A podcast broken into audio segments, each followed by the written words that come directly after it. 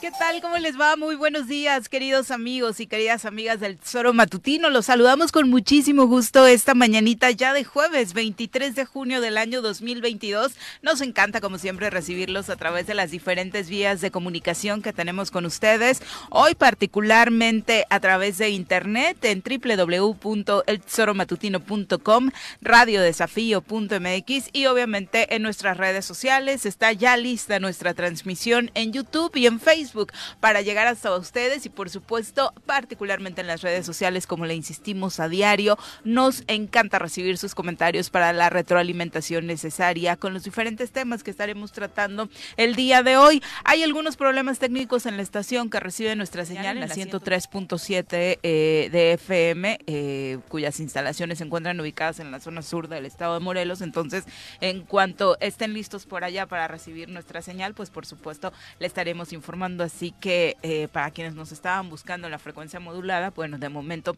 hay, insisto, problemas técnicos con quienes reciben nuestra señal. Daniel García, ¿cómo te va? Muy buenos días. Mi querida Viri, buenos días, contento de estar aquí, de saludar a la gente que nos está escuchando, que es bastante, porque en el Facebook, en el YouTube, en el propio Internet tenemos eh, la gran eh, facilidad de que aquellos que ya entraron al trabajo pues eh, ponen eh, la página o ponen la transmisión en vivo y por ahí eh, nos están escuchando y a ellos les mandamos un abrazo enorme. Ay, sí, porque aparte son como muy partners nuestros ah, en torno a madrugadores, ajá. Sí, o sea, van en el carro, se bajan y en los dos minutos en los que nos escuchan, corren rápido a poner la estación y lo hacen a través eh, de nuestra estación de internet, me refiero a esa, y nos acompañan a través eh, de sus computadoras o de sus celulares. Sí, qué tiempos aquellos, digo, nada más como anécdota, ¿no? La primera vez que nos sacaron del aire. ¿Te acuerdas? Cuando fue todo un lío porque teníamos que avisarle por mensajitos, eh, SMS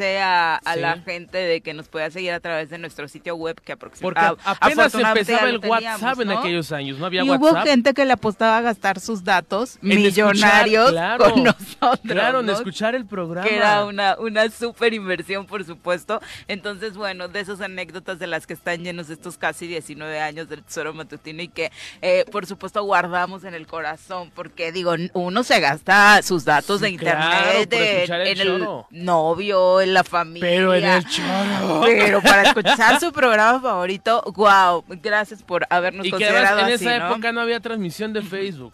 O sea, hacíamos radio en línea nada más. Sí, sí, Pero no teníamos transmisión en Facebook. solo, solo por nuestra página. Y la gente fiel aguantó con nosotros. Y alguna aplicación, ¿no? También el tuning. El tuning. El tuning exactamente, que por ahí era donde, que nos ayudó muchísimo. Muchísimo. para llegar.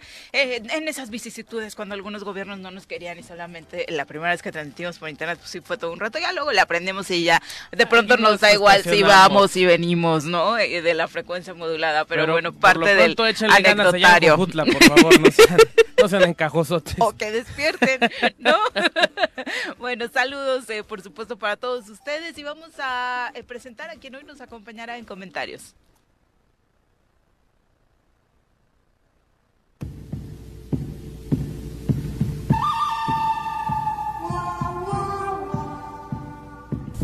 Partiendo desde la ex hacienda, pasando por la parada del 84 y cruzando el puente del pollo, llega Carlos Caltenco a la cabina del choro matutino.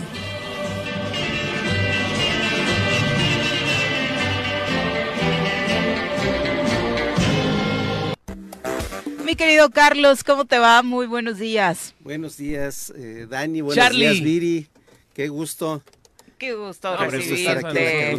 como cada jueves en este espacio, por Jueves supuesto. temisquense. ¿Verdad? ya lo vamos a declarar así. Y del distrito, porque somos del mismo distrito, Yomiacatlán. Ah, claro, cuarto distrito. No nos han cambiado. No nos han cambiado. Afortunadamente en medio de la redistritación a nosotros sí nos tocó juntos todavía, ¿no? Porque hubo cada cosa tan ilógica, ¿no? En, en, esa en la anterior. Ajá, en la anterior. muy raro ahí esa redistritación. Y feliz Feliz porque en esta semana aprobamos un programa de obras, 78 obras que se van a hacer, este, inversión de 63 millones de pesos. Increíble. Importante, obra que está enfocada en Temisco particularmente a qué? A todas las colonias, todas las colonias van a tener este obras. Esto nada más es lo que corresponde a Fondo 3, ramo 33. Hablamos de pavimentación, Drenaje. la mayoría son pavimentaciones, hay drenajes, redes de agua potable y electrificaciones. muy bien, qué bueno. Adicionalmente, el sistema del agua va a este, ejecutar casi dos millones de pesos en obras que también son redes claro. de, agua potable, ampliaciones de red y, algunas interconexiones de drenaje porque eh, vamos a dar cumplimiento a un amparo colectivo que hay contra siete municipios que el tema de la Patlaco. a contaminar el Apatlaco, nosotros ya vamos a tomar acciones para ir reduciendo esa, esa situación y tenemos este, dos obras de impacto federal, que es eh, a través de Sedatuna, la otra es la Comandancia de la Guardia Nacional. Total que Temisco seguramente este año romperá récords en cuanto de obra. A, la ejecución de obra, casi 300 millones de pesos. Perfecto, pues es una buena noticia ¿eh? para los temisquenses y les haremos, les iremos enumerando, por supuesto, eh, el inicio de cada una de ellas. y la prueba de que cuando se quiere, se puede. Que no hay pretexto. No hay pretexto para no trabajar.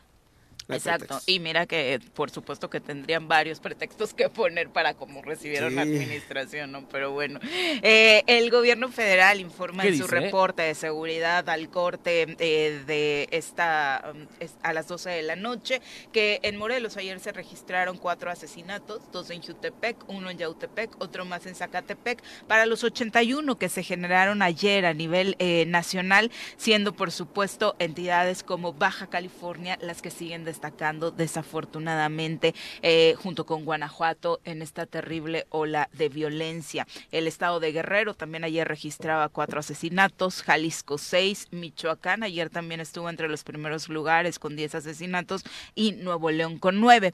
Dentro de estos eh, que se enumeran en el estado de Morelos llaman por supuesto la atención estos dos que se cometieron en el municipio de Jutepec, justo dentro del fraccionamiento del Tezcal. Dos jóvenes fueron asesinados a balazos, dos jóvenes de nacionalidad nacionalidad colombiana. Las víctimas fueron rafagueadas por sujetos que viajaban en una motocicleta en la calle Las Estacas en este fraccionamiento. En este sitio, paramédicos confirmaron que las víctimas murieron eh, pues al momento y como parte de todo lo que se genera alrededor de estos asesinatos, pues obviamente surge eh, toda esta discusión de nueva cuenta y por supuesto sin el ánimo de criminalizar a nadie eh, sobre esta regulación, ¿no?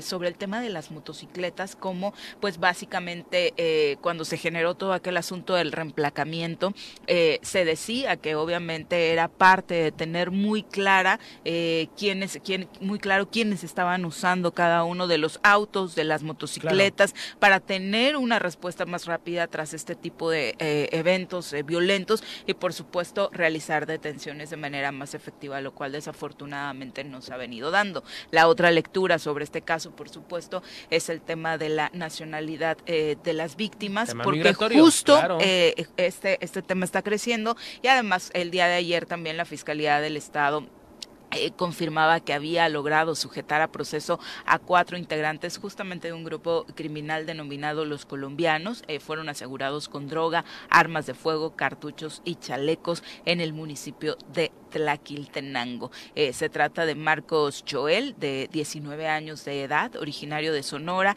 Jair N, de 19 años de edad, Alberto N, de 28 años y Moisés N, de 40 años. Estos últimos tres originarios del estado de Puebla, pero que también formarían parte de este, de este grupo que está actuando, sobre todo con el tema de eh, la extorsión a través de préstamos, ¿no? En nuestra entidad, como parte de la, diversificación que tienen los grupos eh, criminales. Pero fíjate que es un tema que ya ya se enquistó. O sea, no es el primer caso que hemos escuchado, ni el primer municipio que tiene este tipo de brotes. Ya van varios focos rojos desde hace mucho tiempo y precisamente con el tema de eh, gente que viene de Colombia y que ya tiene todo un modelo eh, criminal que se replica en todos los municipios y que creo yo está estacionado en todo el estado. Y por parte de la CES hace falta un plateamiento claro, desde luego con el trabajo de eh, el tema migratorio, no, pero el tema migratorio, porque además cuál es el estatus de esa gente que está aquí, digo, bienvenida a toda la gente, pero ¿por qué tantos colombianos están siendo eh, detenidos? Exactamente. Morelos, ¿no? hace falta que alguien revise esa parte, Carlos. Es correcto, yo creo que eh, es un trabajo que tiene que ser no solamente desde la CES, también tiene que haber una coordinación con el Instituto Nacional de Migración, con la CEGOP, eh, para poder, eh, digamos, atacar el problema de una desde forma varios más flancos. Exactamente, y de, desde diferentes este, ámbitos. Eh, quiero comentarles que eh, bueno, hay toda una estructura que hasta incluso con la generación de documentos faltos, actas de nacimiento para regularizar muchas situaciones de, que involucran incluso hasta trata de personas. ¿Han detectado casos ustedes? Sí, sí, sí, un, caso de, alguna documentación apócrifa, pero eh, pues es, tiene que ser un tema más amplio si se quiere O sea, es escarbarle bien para poder combatir. Y tienen que actuar varias instituciones. Claro. Porque por otro lado, tampoco podemos caer que es un tema que a mí particularmente me molesta mucho en esta eh, discriminación por raza o nacionalidad, ¿no? Que es lo que de pronto nosotros también como mexicanos sabemos que hemos padecido y de lo que nos quejamos cuando en Estados Unidos se nos trata de la misma forma, ¿no? Entonces creo que eh, tampoco se vale que por ahí algunas voces agrupen a todos eh, los ciudadanos y ciudadanas de esta nacionalidad como eh, gente que viene a hacerle daño a nuestro país cuando por supuesto hay muchos que, vienen a sumar y a, apostarle por supuesto a un mejor futuro que es lo que también hacen muchos mexicanos en Estados Unidos ¿no? Así es, sí, por eso es importante la participación de las instancias federales, sobre todo aquellas que controlan los flujos migratorios, porque ahí es donde se puede detectar aquellos que nos visitan o que, por se una dedican, ¿no? Una cuestión económica eh, están trabajando, radicando aquí y otras otros que vienen aquí a delinquir. Y eso sí, qué bueno que lo apunta Viri, porque la única manera de identificarlos, el que viene aquí a trabajar, yo, yo tengo un amigo, por ejemplo, que es colombiano, pues está trabajando en una de las empresas de CIVAC y, y es un ingeniero con mucha capacidad y que está dedicado ahí y no podemos nosotros meter en el mismo cajón a todos los colombianos que están en Morelos. O sea, sí tenemos que, que ser claros en el sentido de que Segov y el Instituto Nacional de Inmigración se tienen que meter para poder dilucidar quiénes sí están aquí por una causa justificada y quiénes no. Sí, y que en esta ola eh, de migrantes que se ha venido suscitando al menos desde hace un par de años de manera muy, muy fuerte, eh, ciudadanos que buscan desde Centroamérica o Sudamérica llegar a los Estados Unidos, pues obviamente México más que nunca va a tener una repercusión, porque muchos de ellos, lo sabemos, se quedaron asentados en la zona sur, en la, en la frontera sur del país, pero por supuesto se han ido buscando acomodo dadas estas eh, complicaciones para llegar a la frontera norte y pues se han quedado con sus familias porque sabemos que vienen con niños buscando eh, trabajo, buscando sustento y sin papeles, desafortunadamente, ¿no? Entonces ese va a ser un problema importantísimo para atender. Eh, ya el canciller Marcelo Ebrard ha hablado de que el respeto a los derechos humanos es el eh, la primera carta de presentación que tendrá el gobierno federal, aunque ya sabemos que algunas instancias pues han tenido pues no muy gratas actuaciones en la frontera sur, pero por supuesto eh, debemos estar como debe estar el gobierno atendiendo este problema ya. Y con especial ojo en aquellos que están aquí para delinquir, que sí los hay. Sí, por supuesto, por supuesto. Y en Temisco, me parece que fue en el mes de febrero que se detuvo a dos colombianos que en posesión de vehículos remarcados este, eh, y que precisamente estaban involucrados en este esquema de modelo de negocios del, del gota a gota. Y por supuesto la situación eh, se complica más ante eh, pues la propia crisis económica que el mundo está atravesando, ¿no? Especialmente eh, tras la pandemia. Pero bueno, ya son las 7 con 18, vamos a una pausa, regresamos con más.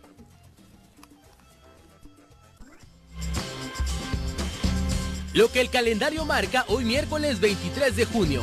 El Santoral Católico indica que es el día de Santa Agripina, San Bilio y San Zenón. Además es el Día Internacional de las Viudas, el Día Internacional de la Mujer Ingeniera y el Día de las Naciones Unidas para la Administración Pública. Por hoy es todo lo que el calendario marca. Sigue con nosotros que ya regresa el Choro Matutino. Nuestros héroes vuelven al Choro después del corte.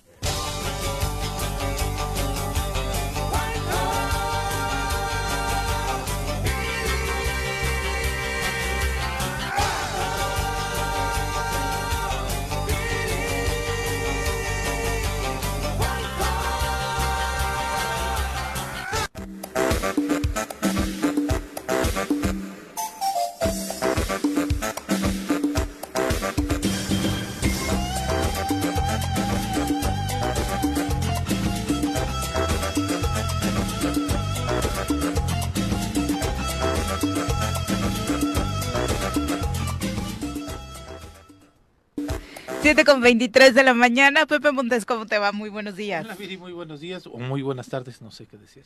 ya estamos aquí, muchas gracias. Bienvenido, bienvenido. Y por supuesto, eh, insistirles, ya platicaremos más adelante con nuestro eh, querido comandante Eric López sobre el tema de la vialidad, pero eh, esta temporada de lluvias, lo sabemos siempre, acarrea accidentes, algunos de ellos trágicos, como el de ayer ocurrido en la autopista México-Cuernavaca, donde precisamente mientras se presentaba lluvia en ese trayecto, pues este, se impactó un auto eh, contra una camioneta y un auto estuvieron involucrados en este accidente contra justo el muro eh, de, contención y una persona perdió la vida, ¿no? Entonces, de verdad eh, entiendo que algunas veces se sale con prisa, que hay urgencia en llegar a nuestro destino, pero nada es más importante que nuestra vida y la de los demás. por supuesto, una imprudencia no solamente nos pone en riesgo a nosotros, sino a quienes están en carretera, así que ojalá podamos ser más prudentes, ¿no? En esta temporada. Y en, este tipo de carretera, en la carretera, pues, este, principalmente ahí por Tres Marías, no solamente la cuestión de la, de cómo esté el, la,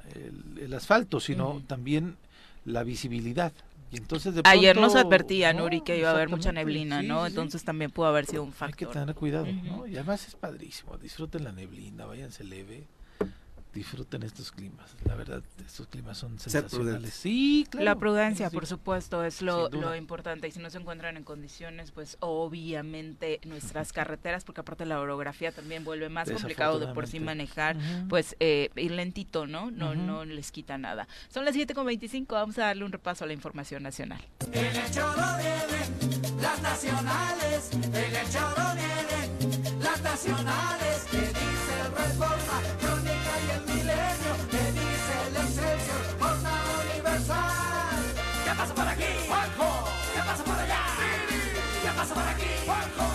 pasa por allá. Toda esta tragedia ocurrida en Chihuahua, que le ha dado la vuelta al mundo, habría iniciado tras un pleito en un partido de béisbol y esto detonó la matanza.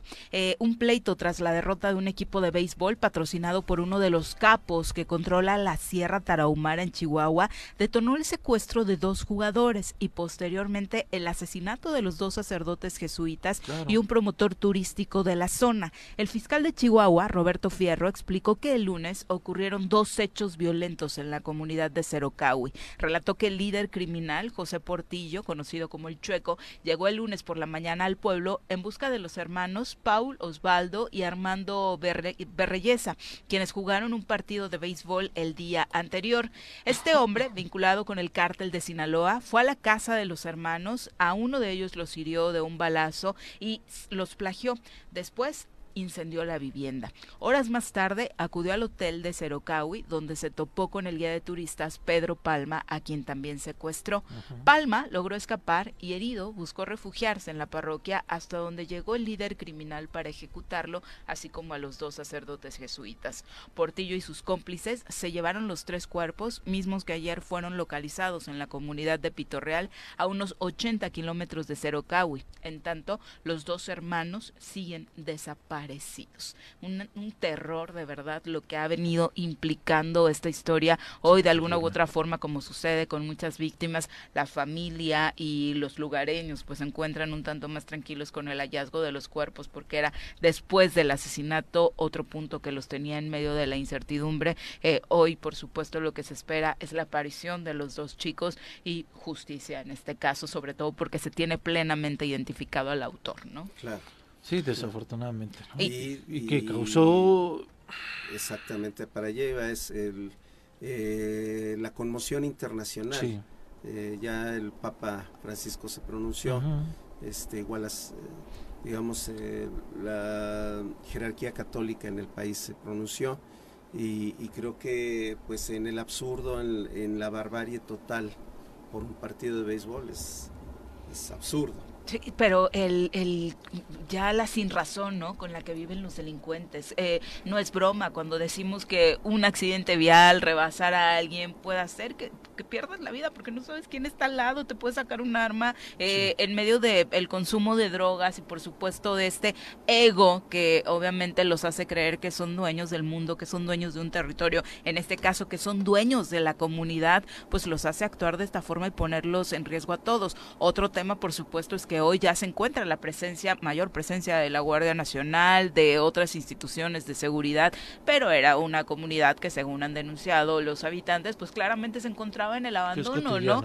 Ellos decían, desde la matanza de Krill, eh, que tiene casi una década, hemos estado acá solos, enfrentándolos, huyendo de nuestra propia comunidad y pues haciéndole como podemos para cuidarnos a nosotros y a nuestras familias, incluso con el hallazgo de, eh, con el apoyo de líderes eh, de la comunidad, como sucede con la propia iglesia en algunos casos, donde la actuación, por supuesto, es para aplaudirse más allá del credo religioso eh, que los identifique, ¿no? Sí, y Viri, una que puede ser nacional, pero que es local, fue que ayer elementos de la Marina Armada de México lograron la detención de dos personas en el interior del restaurante Garibaldi, ubicado en la comunidad de Tetelcingo, en Cuautla. Aproximadamente a las 12.30 horas de este miércoles, bueno, de ayer, los elementos de la Marina junto con personal de la Comisión Estatal de Seguridad Pública llevaron a cabo un operativo en dicho restaurante en donde cerraron los accesos de estos de este restaurante impidiendo el acceso obviamente y la salida de las personas. Tras casi dos horas estuvieron un rato ahí en el interior de este restaurante. Se conoció que fueron detenidos en este sitio dos personas, entre ellos un posible líder criminal de, que operaban en, en, aquella zona. ¿Cuál es el líder criminal que estaba en este lugar? Pues bueno, eh, de este grupo Tlahuica. El comando Tlahuica. Uno, sí, el comando Tlahuica, uno de, los operadores principales de este eh, personaje que le decíamos Homero, Homero Brito, sí, es el apellido Brito, el Tripa. Pues bueno, ayer detuvieron a esta persona que le decían el Cholo, que es uno de sus principales operadores y este pues evidentemente no desde hace mucho tiempo no se tenía eh, a detalle la, la posible participación de este de este personaje. Bueno ayer detuvieron a Hugo Alberto Rangel Cariño o Edgar Tapia alias el Cholo y pero fue la, la Marina quien estuvo actuando ahí. Y digo, para componerlo como en el contexto de, de esta persona, Homero Brito, es uno de los personajes que aparecieron en la fotografía con el gobernador del estado a inicios de año, en donde el Sol de Cuernavaca, bueno, el Sol de México, mejor dicho, fue quien eh, difundió esta fotografía con, con el gobernador. Pues pareciera que es una noticia local, pero por la trascendencia de cómo operaba este cartel o cómo opera este cartel, este es una noticia nacional, sin duda. Sin duda. Eh, ¿Qué está pasando con el PRI? Pues contrario a lo que se pudiera esperar a nivel nacional, eh, uno pudiera pensar que lo primero que iba a suceder era la expulsión o, salida de Alito, de Alejandro Moreno de la dirigencia nacional. pues no, primero están expulsando a otros de sus integrantes, como a Claudia Pavlovich, ex gobernadora de Sonora. El PRI anunció este miércoles que fue expulsada del partido tras haber sido nombrada cónsul de México en Barcelona, tras haber aceptado esta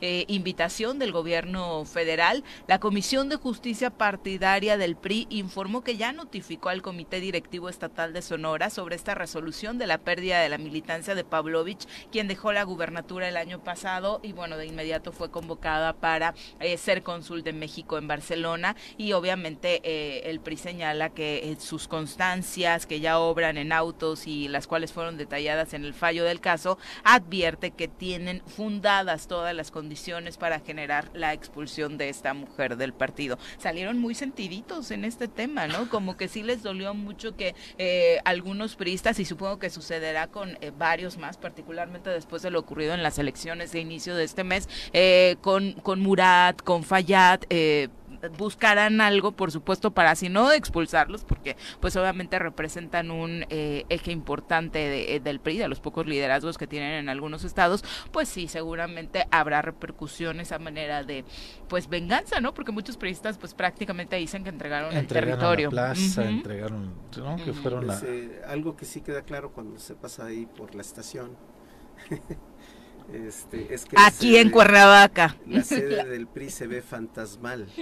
Ya lleva rato así, la pintadita le hace falta desde hace rato, Carlos, o sea, no desde ahorita, no se Ve que, tenga ninguna actividad, está como un edificio cerrado.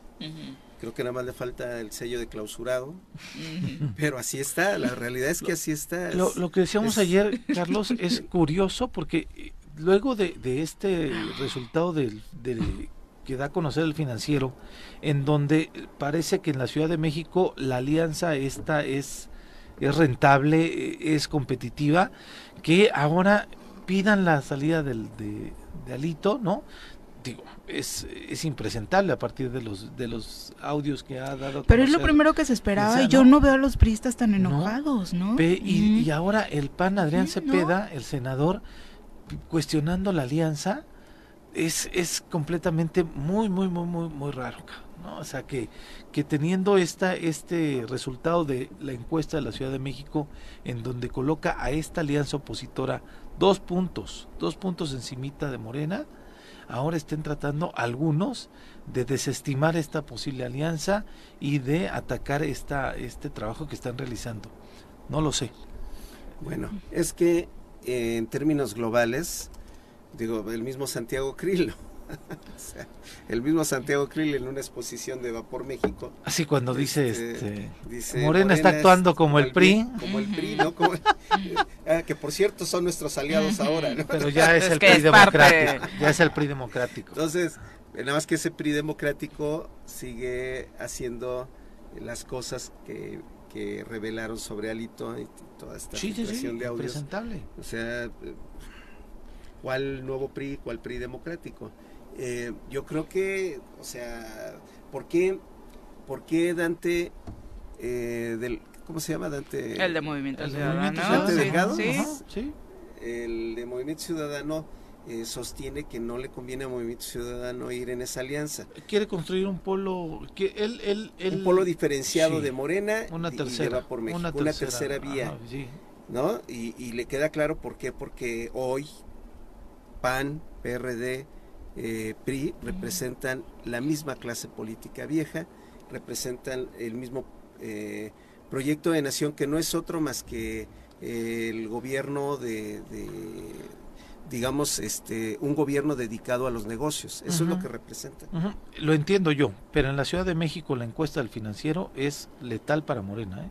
Si en Morena no, si en Morena no reflexionan sobre la situación de la Ciudad de México, aguas, ¿eh? ¿Crees que letal? No son ni cinco puntos de diferencia, ¿no? Pero los son pone, dos puntos. Los pone a la par, ¿no?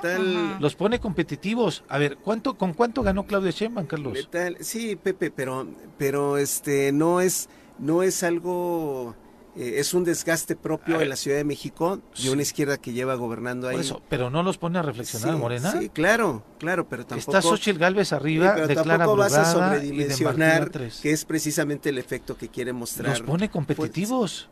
en la Ciudad de México. Sí, claro. Pero son 18 entidades que hoy ya gobierna Morena cuando hace tres años. Estoy de acuerdo. pero en la Ciudad de México. ¿y, ¿Y cuántos gobernaba el PRD cuando ganó la Ciudad de México? Sí, claro.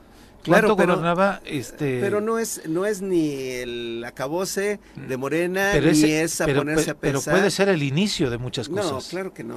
Así empezó el PRD en el 97. El PRD en el 97 no existía en, el país. Sí, pero lo gana Cárdenas, después lo gana Andrés Manuel en el 2000, tres años después, y a partir de ahí es cuando Andrés Manuel López Obrador empieza a tener una trascendencia nacional. No puedes, este, eh, comparar, por ejemplo, el, arrastre de Andrés Manuel con el partido. Hay 20 puntos de diferencia en las encuestas. Sí, pero Andrés Manuel era, no era lo mucho mismo sucede en, ¿eh? Lo mismo sucede en la Ciudad A nivel nacional. Lo mismo sucede en la Ciudad de México y Morena tiene una estrategia. Esa estrategia se va a basar en la unidad. Aunque Monreal diga otra cosa. Pero es el único que está eh, cantando solo.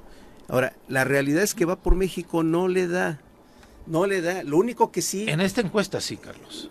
No, en esta encuesta sí de la, Ciudad de México no es el país, Pepe. La Ciudad de México es una resonancia pero no es el país, Pero no es el país. O sea, ¿no tiene que reflexionar en la Ciudad de México? No, sí, claro, en la Ciudad de México sí, y eso, eso lo tiene que atender el partido.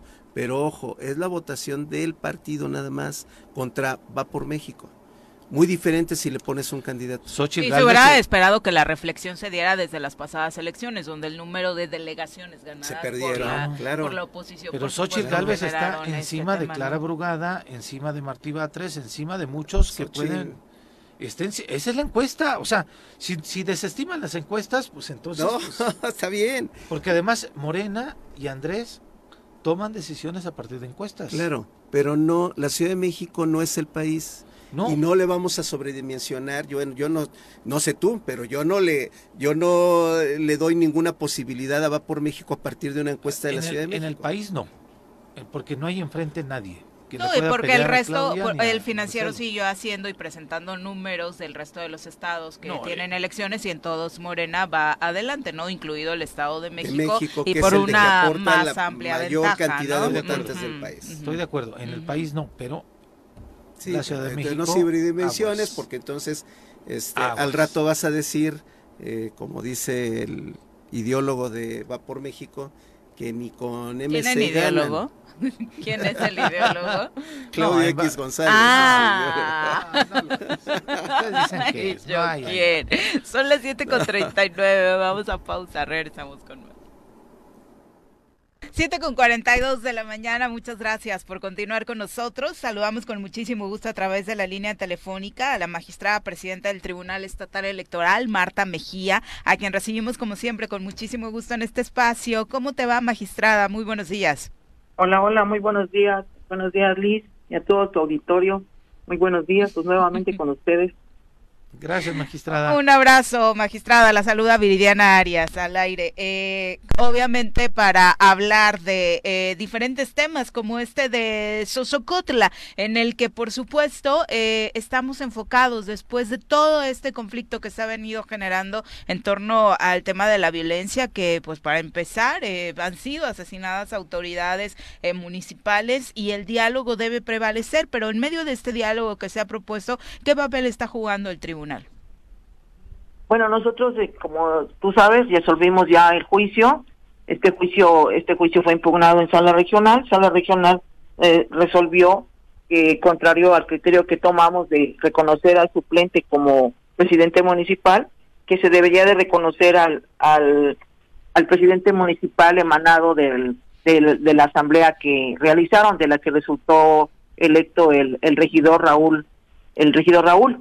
Eh, en esta etapa, ahorita nosotros estamos pues en el cumplimiento, realmente el cumplimiento es de la de la sala regional.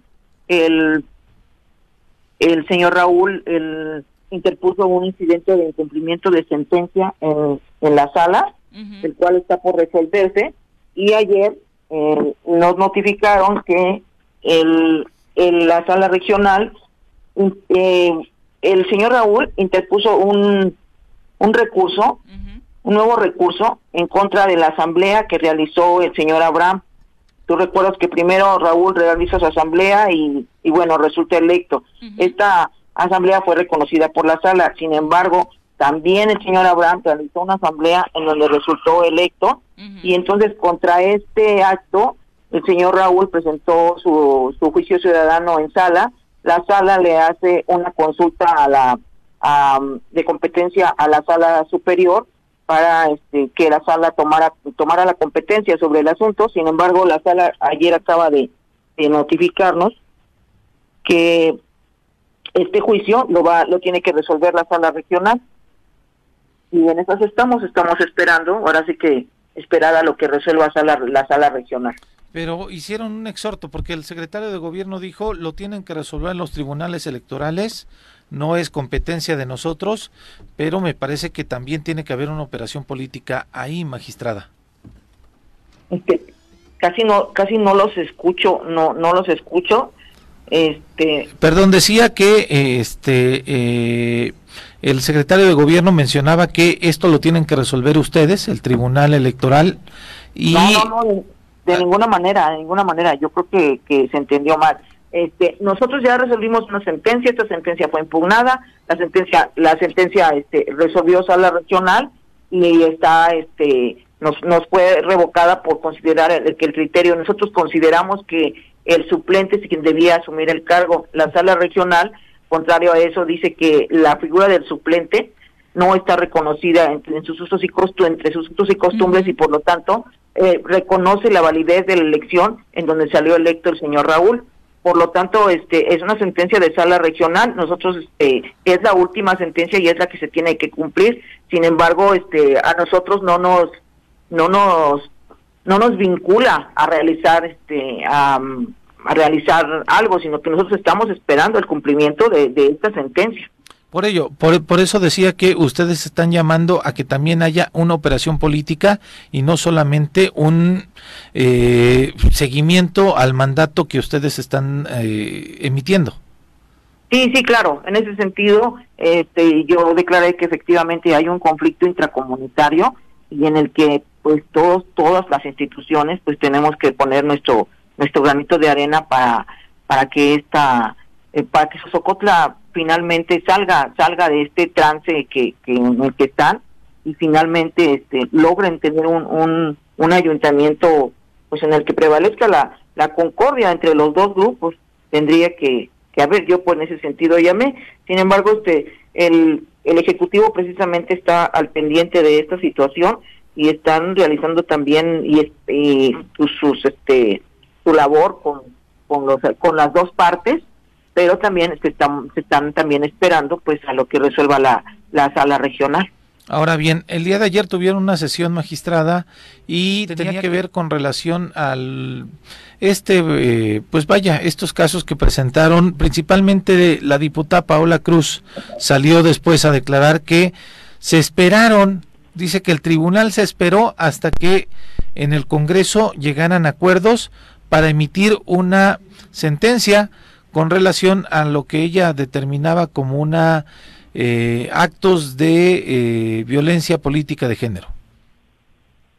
Sí, sí, estuve, estuve al pendiente.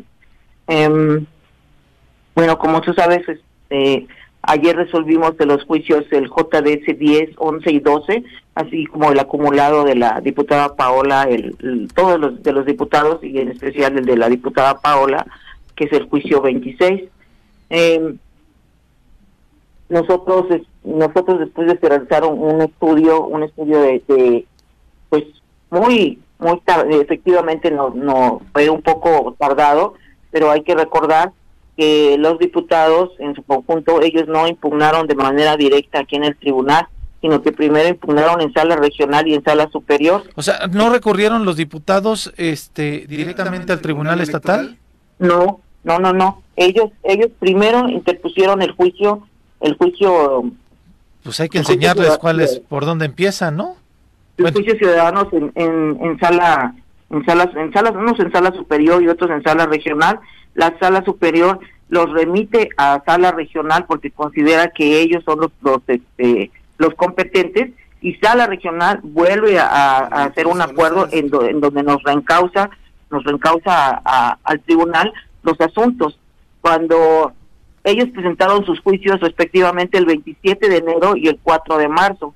Cuando llegan con nosotros, cuando nosotros nosotros este los los recibimos el 14 y 15 de marzo aquí en el tribunal y después de ahí se tiene que hacer el procedimiento que, se lleva a cabo con todos los juicios, se recibe, se, se eh, ponen estrados para para para publicidad, para publicitación de los terceros interesados que, que puedan sentirse con derecho a, presentar pues algún escrito y después de ahí se pasan a ponencia. Cuando llegan a ponencia son radicados en ponencia el 24 de marzo y admitidos los juicios y es cuando se comienzan a pedir los informes justificativos a las autoridades responsables. O sea, maestra, este magistrada, perdón, ellos en sus juicios que interponen van primero a la sala superior.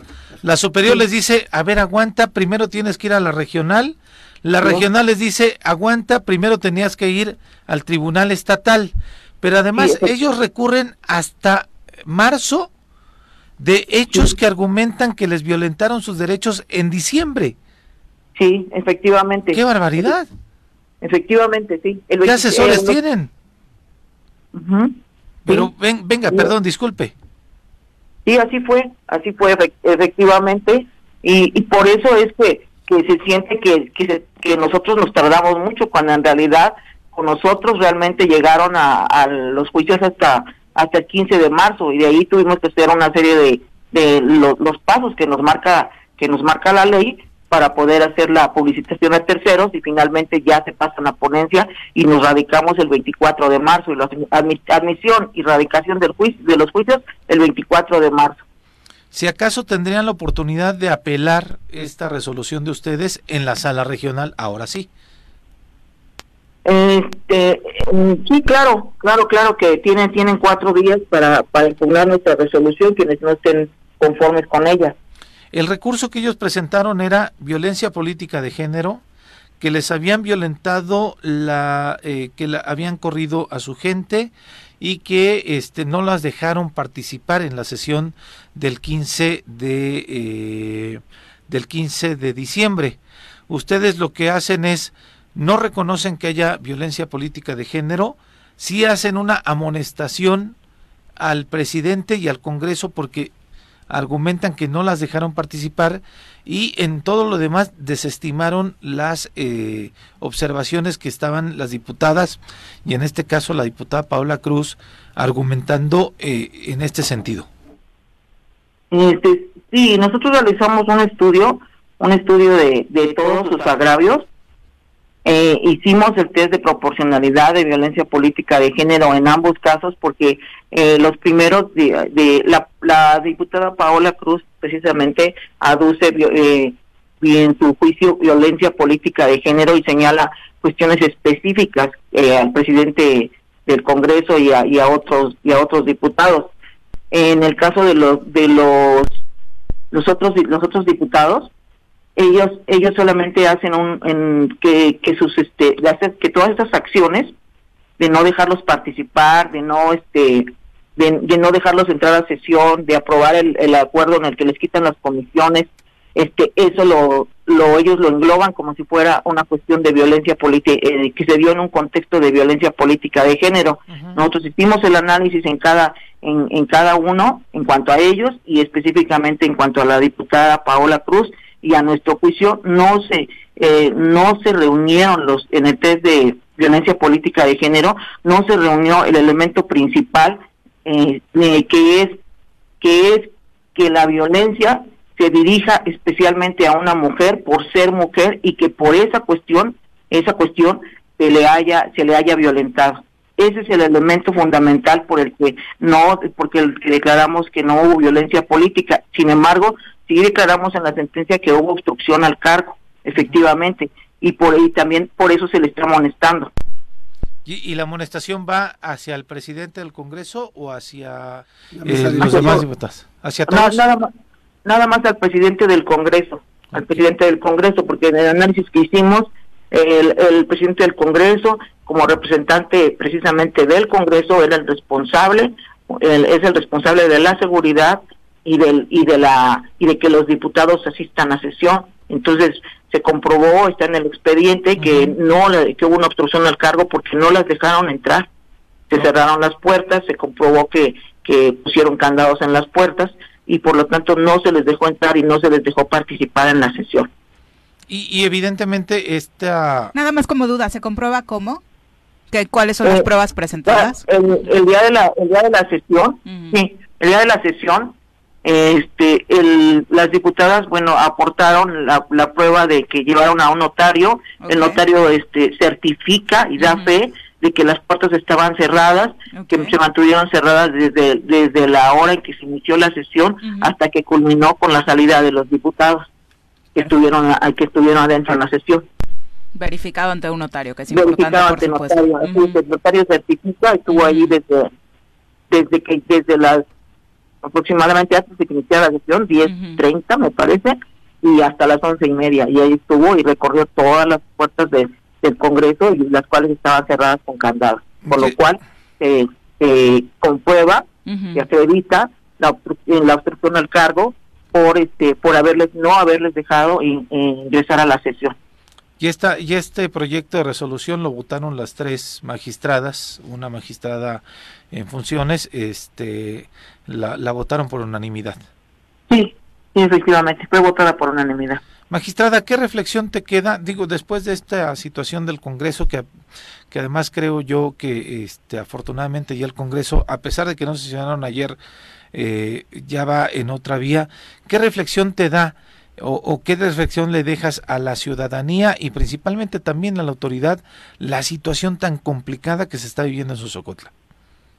En Sosocotla, ay, es un tema, eh, me da un poco, de manera personal a mí me da un poco de, pues de tristeza, digamos, porque porque es un pueblo nuevo, un pueblo con ganas de que, que luchó por de, por su por su independencia de, de del municipio.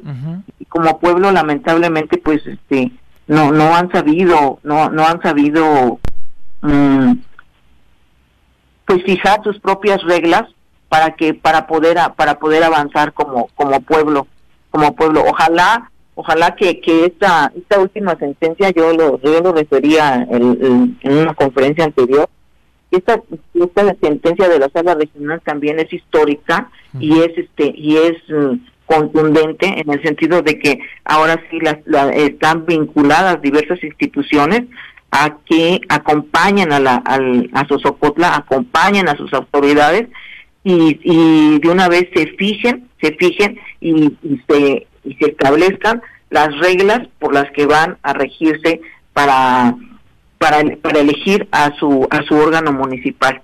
Si ustedes recuerdan Sosocotla, este Hueyapan, después de que también de un camino que ya conocemos todos, que cómo, fue, ellos están han estado trabajando ya en su en a poner de sus asambleas, sus barrios, este y, y con el acompañamiento también del, gobierno del estado eh, y otras instituciones, creo que también el INPEPAC intervino, han, han, ya fijado sus reglas en, sus asambleas, ya tienen ya tienen su su reglamento de de orden y buen gobierno, no recuerdo bien cómo lo llama, pero ya tienen su reglamento, tienen su reglamento de, de Contraloría en donde eh, si hay alguna irregularidad de algún funcionario, de algún servidor público de, de su de su consejo, pues pueden en dado caso eh, denunciar, este aportar pruebas, etcétera, etcétera. O sea, han, han logrado pues fijar sus propias reglas para que para que para que para no tener una instabilidad política y creo que en este sentido, la sentencia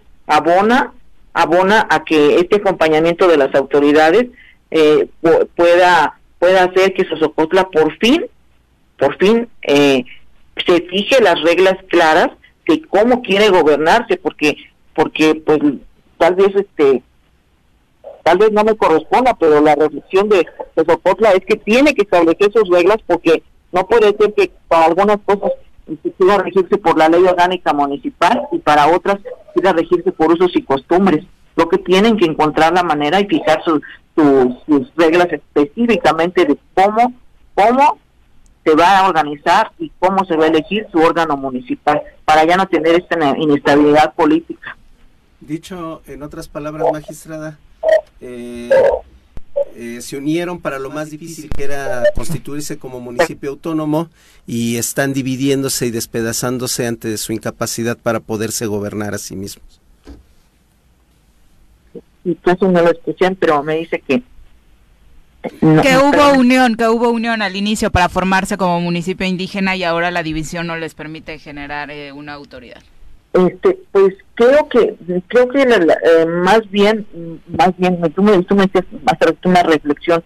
Yo creo que también una reflexión sería que que que no se puede no se puede estar este eh, crear municipios este sin una verdadera consulta a la comunidad. Tampoco se puede en Sosocotla seguir haciendo seguir haciendo eh, seguir cometiendo toda esta, toda esta inestabilidad política que tienen, porque tiene consecuencias para el pueblo. Entonces creo que em, las instituciones tendrían que trabajar mucho con ellos, pues para lograr precisamente que, que ellos fijen sus reglas y que por fin se, se dé la estabilidad, porque eh, creo que Sosocotla, eh, desde su origen, desde que se formó, desde que se, desde que se se realizó, se, constituyó como municipio, este, hubo, hubo división desde el principio. O sea, este, este problema viene, viene, este, si ustedes este, revisan la historia, nosotros lo vemos con los juicios de que tuvimos con el señor, el anterior presidente municipal, Seferino, y, y estos problemas se repiten, se repiten y se repiten, entonces eh, es importante pues que ya la, con, las, con las instituciones que ya fueron vinculadas y el pueblo de verdad se ponga se ponga a, a, que resuelva de una vez sus diferencias y que establezca cómo se va a, a, regir y cómo va a elegir a su órgano de gobierno, porque no es posible que eh, una asamblea, si bien la asamblea es el máximo órgano del, del municipio, del municipio indígena, este no puede ser que asamblea tras asamblea, en cada asamblea se elija una nueva autoridad. Sí, claro. Eso les da mucha, mucha inestabilidad política al municipio. Aunque tampoco podemos dejar toda la responsabilidad en manos de la población cuando sabemos que desde la creación de los propios municipios indígenas, las autoridades dejaron muchos vacíos que permitieron que se generaran estos conflictos y sucedió con todos los nuevos municipios indígenas. Sí, este se ha recrudecido, por supuesto.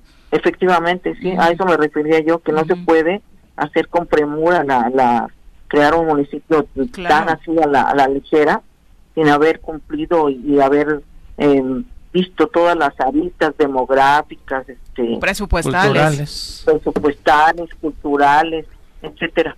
Sí, sin duda. Creo que eso, creo que, esa experiencia, esta experiencia puede servir para, en dado caso, hacer bien las cosas si es que se van a constituir los municipios de eh, indígenas de Tetelcingo y, en dado caso que, que resultara el de, de Apoyeca, ¿no? Los que, quieran independizarse como municipios indígenas. Muchas gracias, magistrada. Muy buenos días. Gracias por la comunicación, magistrada. Muy buenos días. Son las ocho con dos de la mañana. Vámonos a pausa. Regresamos con más. 8 con 6 de la mañana, muchas gracias por continuar con nosotros. Mark Carmona. Dice, excelente jueves pozolero, un abrazo Mark, Chacho Matar también, como todos los días, Chacho, un abrazo, gracias por acompañarnos. Arnaldo Pozos también, profe, saludos. Ángel también, saludos para ti, muy buenos días, gracias por acompañarnos. Él dice, eh, la verdad es que es muy malo el trabajo en el tema de seguridad por parte del gobierno actual, que presume la 4T en este tema, si a diario son más y más las víctimas mortales. Y lo ha aceptado en las últimas eh, mañaneras el presidente Andrés Manuel López Obrador, pero enfatizando que no va a cambiar la estrategia de seguridad y que por supuesto, aunque es un tema polémico, en el asunto de este discurso relacionado con el respeto a los derechos humanos, incluido el de los delincuentes, por supuesto, eh, pues no, no se va a modificar, ¿no? Que es parte de, eh, que conlleva la estrategia. Leti Gutiérrez, un abrazo hasta también querida Leti, un abrazo, muchos saludos. Cabo Sotelo dice buen jueves. Lamentablemente, como dice el dicho, crea fama y échate a dormir. Hay que trabajar en la educación de nuestra gente para cambiar ese tipo de estereotipos regionales, como el que se les hace a los mexicanos en Estados Unidos y el que hacemos nosotros para algunos eh, sectores, como el que comentábamos de los colombianos, ¿no? Así es. Sin generalizar, por supuesto. José Luis Martínez dice, buenos días, eh, los dinosaurios ya están casi exterminados en el 2023, no me vengan con otra cosa. Y les van a dar el tiro de gracia. Lo siento por su colaborador, Jorge Mit. Ah, bueno, el, lunes se lo, se lo recordamos para que lo hagas enojar, José Luis. Eh, dice Ángel también, el PRI regresó con otro color. Más de la mitad de los gobernadores actuales llegaron por Morena, pero son de base priista. también es cierto, ¿no? Es algo que, que, no se puede negar la cruz de su parroquia. Ayer hubo una manifestación importante en la capital del estado de Morelos de los maestros de inglés, profesores de inglés, reclamando el pago de siete quincenas. Vamos a saludarlos esta mañana y a darles el contexto de la información. Días, Viri, Pepe, Carlos y amigos que nos escuchan. Maestros del Programa Nacional de Inglés PRONI bloquearon este miércoles las calles de Galeana a la altura del Palacio de Gobierno, en la capital del estado. Esto en demanda por el pago de sus quincenas, ya que llevan meses sin cobrar debido a que el gobierno federal no ha enviado al recurso. La maestra Daniela Moctezuma, integrante del PRONI, asegura que ya son siete quincenas las que no han recibido bajo el argumento de que el recurso es federal y no estatal. Sin embargo, hay entidades en donde el gobierno estatal, con recurso propio, ha pagado las quincenas correspondientes a los maestros. Dijo que en caso de no ser atendidos y de no ser cumplidas sus demandas, tomarían acciones más contundentes, como instalar de manera permanente un plantón en la capital morelense hasta que les dé solución. Es por ello que vamos a platicar con maestros afectados por esta situación. Ya se encuentran en la cabina. Bienvenidos. Saludamos con muchísimo gusto a la profesora Zuleima Bravo. Bienvenida, muy buenos días. Hola, buenos días. Eh, también a la profesora Dalina Moctezuma, bienvenida. Gracias, buenos, días. Y al profesor Saúl Velázquez, bienvenido. Hola, ¿qué tal? Buenos días. Buenos días. Nos dan el contexto de lo que está ocurriendo con la falta de pagos. Sí, claro, mira, buenos días, gracias por este espacio y porque pues, nos interesan en nuestra situación y compartirla y que todos sepan. El problema surge hace dos, el ciclo escolar pasado, que nos, mm, nos modificaron muchísimas cosas que nos afectaron. En enero y febrero nos dejaron de pagar, no, no trabajamos, entonces, bueno, entendemos que si no trabajas no te pagan, pero bueno, no fue decisión nuestra, fue de las autoridades. Este año pasó igual, enero, febrero no trabajamos, pero se complicó aún más porque ya estamos a junio y no nos han pagado. Una pregunta, ¿quién los contrata? El IEBEM. Entonces, eh, la persona, la el deudor. La personalidad del deudor es, es, el gobierno del Estado, es el Instituto de la Educación Básica del Estado de Morelos. Así es, pero ellos trabajan bajo un subsidio que viene de la federación. Entonces esto es lo que a ellos les ha ayudado muchísimo porque a través de eso se excusan de que ellos no pueden resolver directamente la situación. Tiran la bolita. Así es. Cuando hablan de eh, estos meses no trabajamos o sí trabajamos, ¿por qué están así los contratos? Eh, porque el recurso PRONI aparentemente nada más abarca lo que son 10 meses. Es hora dada, hora pagada. Eh, anteriormente se nos pagaba el año completo y laborábamos todo el año desde, desde que los niños regresaban en enero. Pero como dice la compañera, desde hace dos ciclos lo interrumpen dos meses y empezamos a partir de marzo. ¿Lo detona la pandemia? Eh, no, no, no, no, eh, este, las autoridades dicen que es de acuerdo al recurso, que porque fueron observados de que el recurso llega así, etiquetado para 10 meses nada más. Sin embargo, pues no nos muestran nada, eh, ningún documento, ningún oficio, no hay nada de eso. No han requerido la información, perdón, no han requerido la información a la Secretaría de Educación Pública o a la Federación. ¿Ustedes a través de las plataformas de transparencia? Sí, sí se ha solicitado, pero bueno, no sé, se escudan, se respaldan, no, no sabemos exactamente eh, cómo ellos se respaldan, pero sí se les ha pedido de muchísimas formas, pero no hay autoridad que realmente se dedique a observarlos a ellos, porque ellos dicen que la auditoría... ¿A ellos quiénes? El IEBEM. Ah, pero ah, ustedes no han acudido a la CEP. Sí. hemos ido hasta la Ciudad de México, se han solicitado, se han metido oficios, el recurso llega, aquí el compañero no sé si tenga conocimiento de la cantidad. Eh, no, es, una partida muy grande porque llega para todos los, eh, los, estados. Realmente la partida que está llegando para todos los estados ahorita está detenida y ellos justifican que es por parte de Hacienda. Lo que pasa que cada año cada estado de la República pide el Programa Nacional Inglés como programa para su estado para que trabajen ahí. Que eso sería importante darnos el contexto. De pronto, eh, digamos que aplica aparte eh, el tema de los contratos con los profesores específicamente de inglés. No es un programa que esté a la par del resto de los profesores que por lo que sabemos no tienen esta problemática. No, realmente el Programa Nacional de Inglés es un programa que trabaja a través de la federación como subsidio. Sin embargo, el Programa Nacional de Inglés tiene unas reglas de operación que se emiten año con año. Estas reglas de operación son las que dicen cómo se va a manejar el programa en cada estado y son las mismas reglas para todos los estados. En las reglas de operación el numeral 3.61 marca que el estado debe hacerse responsable de que el programa eh, corra durante los años, el año lectivo del ciclo escolar. Entonces el año lectivo empieza con el primer semestre del año que es de enero. Ellos deberían contratarnos desde esta fecha porque así lo marcan las reglas de operación. Hay una carta que se llama Carta Única, que es la que el Estado da a la federación comprometiéndose con el programa. ¿Esto qué quiere decir? Que yo Estado quiero el programa nacional inglés, quiero el subsidio que me da la federación y yo como Estado voy a dar una carta donde yo me comprometo a seguir las reglas y las, todas las reglas de operación que en ellas se emiten. Esto quiere decir que nosotros deberíamos estar contratados desde el mes de enero y ahí hay una problemática muy grande. El Estado no se quiere hacer responsable de la obligación que le corresponde. Y esto es voluntad política, porque hemos visto que hay estados que están pagando con recurso eh, estatal como Sonora, Sinaloa, Baja California Sur, Nuevo León, Durango, Colima y Nuevo León. O sea, ¿es el único estado en el que se está viviendo esta problemática con el PRONI? Son muchos, son la mayoría de los estados y todos los demás estados también ah, eh, se defienden con lo mismo no hay recurso estatal, no puedo pagarte. Ellos, aquí en el estado de Morelos, dicen que cada estado tiene su particularidad en cuestión de, de, dinero, ¿no? Y eso se entiende.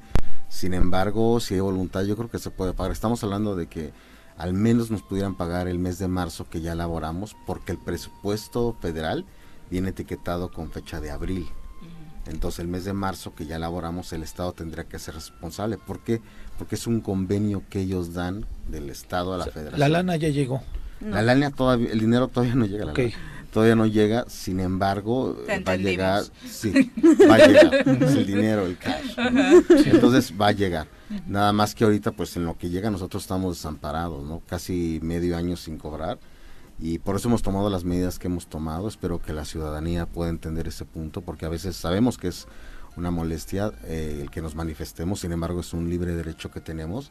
Y ayer con el subsecretario de gobierno, pues eh, nos querían cortar ese derecho de manifestación. Pues, ¿Quién? ¿Qué pasó en la manifestación de ayer? Que, que obviamente, bueno, todo el mundo se enteró porque desde temprana hora tuvieron cerrado Galeana, justo frente a Palacio de Gobierno. Sí, así es. Pues llegamos y eh, obstruimos la entrada para que no pudieran entrar los trabajadores, lo cual pues hubo mucha inconformidad. Ellos mismos se quejaron con, digamos, sus jefes y tuvieron que bajar para ver qué es lo que sucedía y nos dijo el subsecretario, los voy a atender, ya quiten la lona, déjenlos pasar y entramos a, a platicar, los atiendo. entramos, estuvimos platicando una comitiva, sin embargo, los compañeros que llegaron después dijeron, no, pues aquí no se va a resolver tan rápido, entonces vamos a cerrar hasta que nos den una respuesta. Y realmente no hubo una respuesta, simplemente fue de, vamos a plantearle a nuestro secretario y al gobernador. Entonces yo le comentaba, ¿cómo es posible que eh, esto lo estés manejando como si hace una semana tuviéramos planteado el problema, cuando fue hace un año que nosotros venimos, te dijimos que estaba sucediendo esto? Él decía que son nuevos, que bueno, hubo cambio de personal. Pero no es pretexto. Pero no es pretexto, porque digo, igual él no es la mente brillante de entre todos, ¿no? Porque él decía, mira, porque él nos... Otros lentes. a lo que voy es de que él nos dio unas estrategias, dice, sí lo veo viable, y bueno, el compañero llevó ya la documentación para que también no crean que es como idea nuestra, ¿no? De que el gobierno se tiene que hacer cargo. Entonces dijo él, sí, sí, sí lo veo viable a través de que se busquen estos recursos, contactar con los otros estados, que los que ya mencionaba que ya pagaron. Digo, son ideas que nosotros ya les habíamos brindado anteriormente, sin embargo no las habían puesto en marcha. Y le digo, ¿cómo es posible que, o sea, tú lo, lo ves bien, pero los anteriores no? Y si ellos no sabían, quiere decir que realmente el problema no pasa de quienes estamos en, en la oficina en ese momento. O sea, no ha llegado al gobernador porque él no nos ha dado la cara.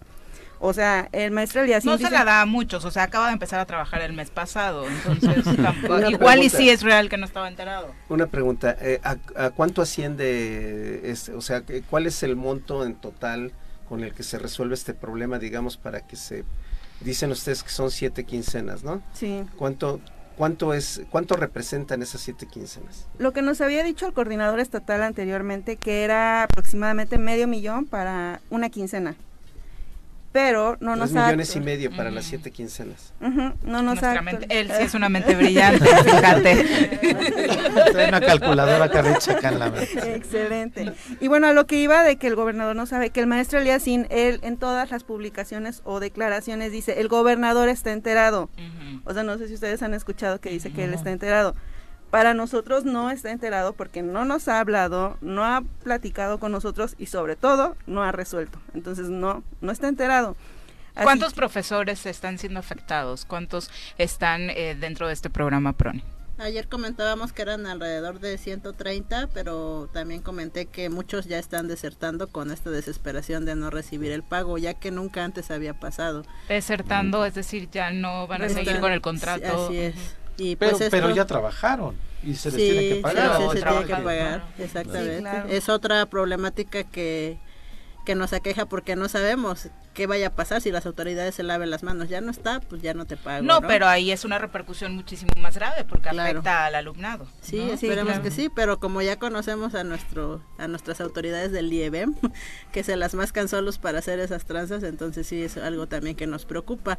Nosotros les pedimos que no abandonen el programa, que ahorita al menos hasta que no reciban el pago, pues sigan laborando de la manera en la que estamos y ya una vez que reciban su pago ellos decidan si se quedan o, se van. Bien decías, hablamos de siete quincenas ahora, el problema se empezó a plantear desde el año pasado, sin embargo ya llevamos mucho más tiempo, hemos recibido de hecho a algunos otros de sus compañeros en años anteriores con la misma problemática, con otros retrasos, eh, ¿desde cuándo viene sucediendo esto?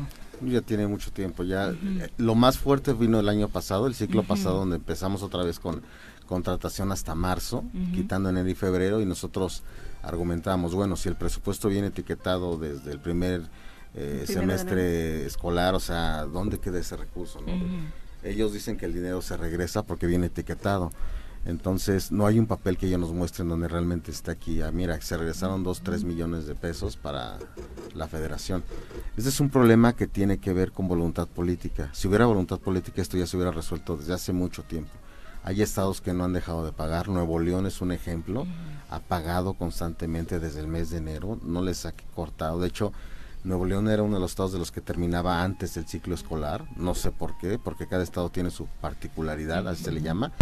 Sin embargo, los compañeros también allá en Nuevo León hicieron un oficio pidiéndole al gobernador y a la Secretaría de Educación Pública que les extendiera una quincena más lo que es el, el trabajo. Entonces ellos aceptaron y lo hicieron, ¿no?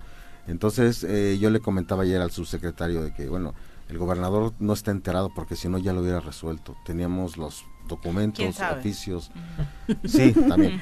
Pero bueno, este, sabemos que no está enterado. Eh, él en campaña eh, estuvo pidiendo el apoyo de Proni, estuvimos trabajando también con él, con el entonces este que le ayudaba que era José Manuel Sanz. Él se habla inglés. Muchas cuentas en Houston. Sí, con él estamos trabajando, pero también metimos oficio a lo que es este secretario de Hacienda, en este caso Mónica Bocchio, que ya no está ahí. Entonces nos cambiaron muchas cosas, ¿no? Sin embargo, tenemos la esperanza que este 30 de junio va a haber un congreso en la Ciudad de México para poder asistir y defender lo que es la materia del idioma inglés, porque el próximo ciclo en la currícula este en el plan y programas de estudios ya no viene el idioma inglés como una materia obligatoria. ¿Cómo? Exactamente, es un problema muy grande y es por eso que el 30 de junio vamos a asistir a este congreso a la Ciudad de México porque es algo terrible que está pasando. Y ahí eh, se van a unificar todos los eh, profesores. Entonces no, no lo maneja como una materia obligatoria. entonces ¿Esto qué nivel es? Disculpen la... Preescolar y primaria. Preescolar y primaria. Eh, y aparte nos está diciendo Denise que a través de las redes sociales de Facebook, creo que ella también pertenece al programa, dice además no tenemos seguro y no tenemos ninguna prestación, es decir, el contrato solo abarca el salario. Sí, como les había dicho, nada más es hora dada, hora pagada, sin ningún servicio médico, sin ningún respaldo. ¿Es bajo el régimen de honorarios? Sí, en un principio era bajo el régimen de honorarios porque nos daban recibos.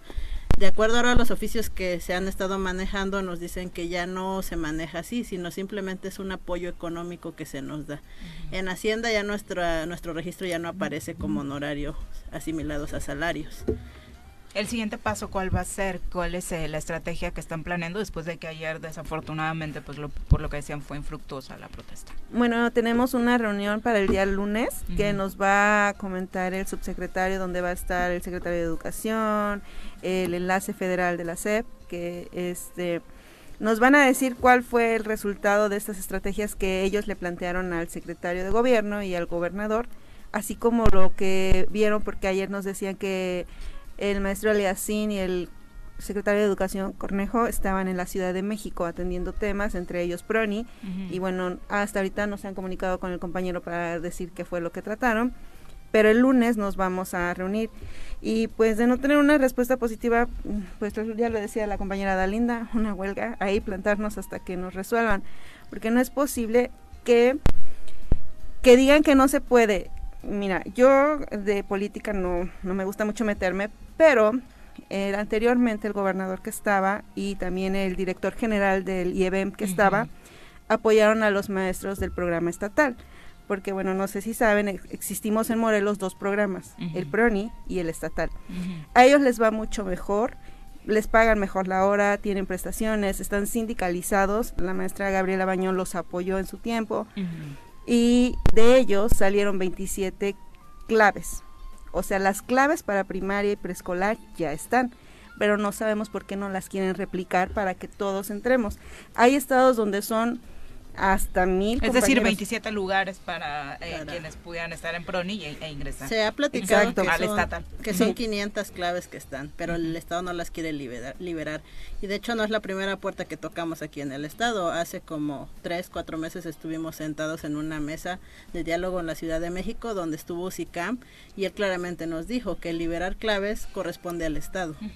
Entonces aquí pues es aquí en Morelos. Donde se tiene que resolver y si obviamente ha habido disposición y se sabe por dónde, de acuerdo al trabajo que se hizo en anteriores administraciones, lo mínimo que se tendría que hacer es seguir ese camino. obviamente tenemos muchos comentarios. Eh, Juan Antonio Camacho dice siete quincenas sin percibir sustento para nuestras familias. También creo, y es profesor eh, de PRONI, dice que es voluntad, falta de voluntad política. Ojalá eh, el gobernador pueda atender este asunto. Sí, porque no es mucho dinero, o sea, en términos del presupuesto que maneja eh, la entidad no es mucho dinero. Eh, yo creo que coincido en el tema de que hace falta voluntad política, independientemente de que la federación esté retrasándose en la transferencia de los recursos eh, no es algo que no se pudiera resolver. Claro. Ah, claro. Pamela Saldívar dice, nuestro nombramiento es como asesores externos voluntarios, eh, básicamente es como estamos trabajando. Chucho Azul dice, justicia para los maestros PRONI, pongan orden en sus eh, secretarías, por favor, en el Ejecutivo Estatal. Carolina Ortiz también dice, gracias por atender la situación de los teachers PRONI. Mm, por supuesto, los vamos a intercambiar por clases de inglés, vas a ver, porque nos hace falta. no, Carlitos? Sí. Charlie.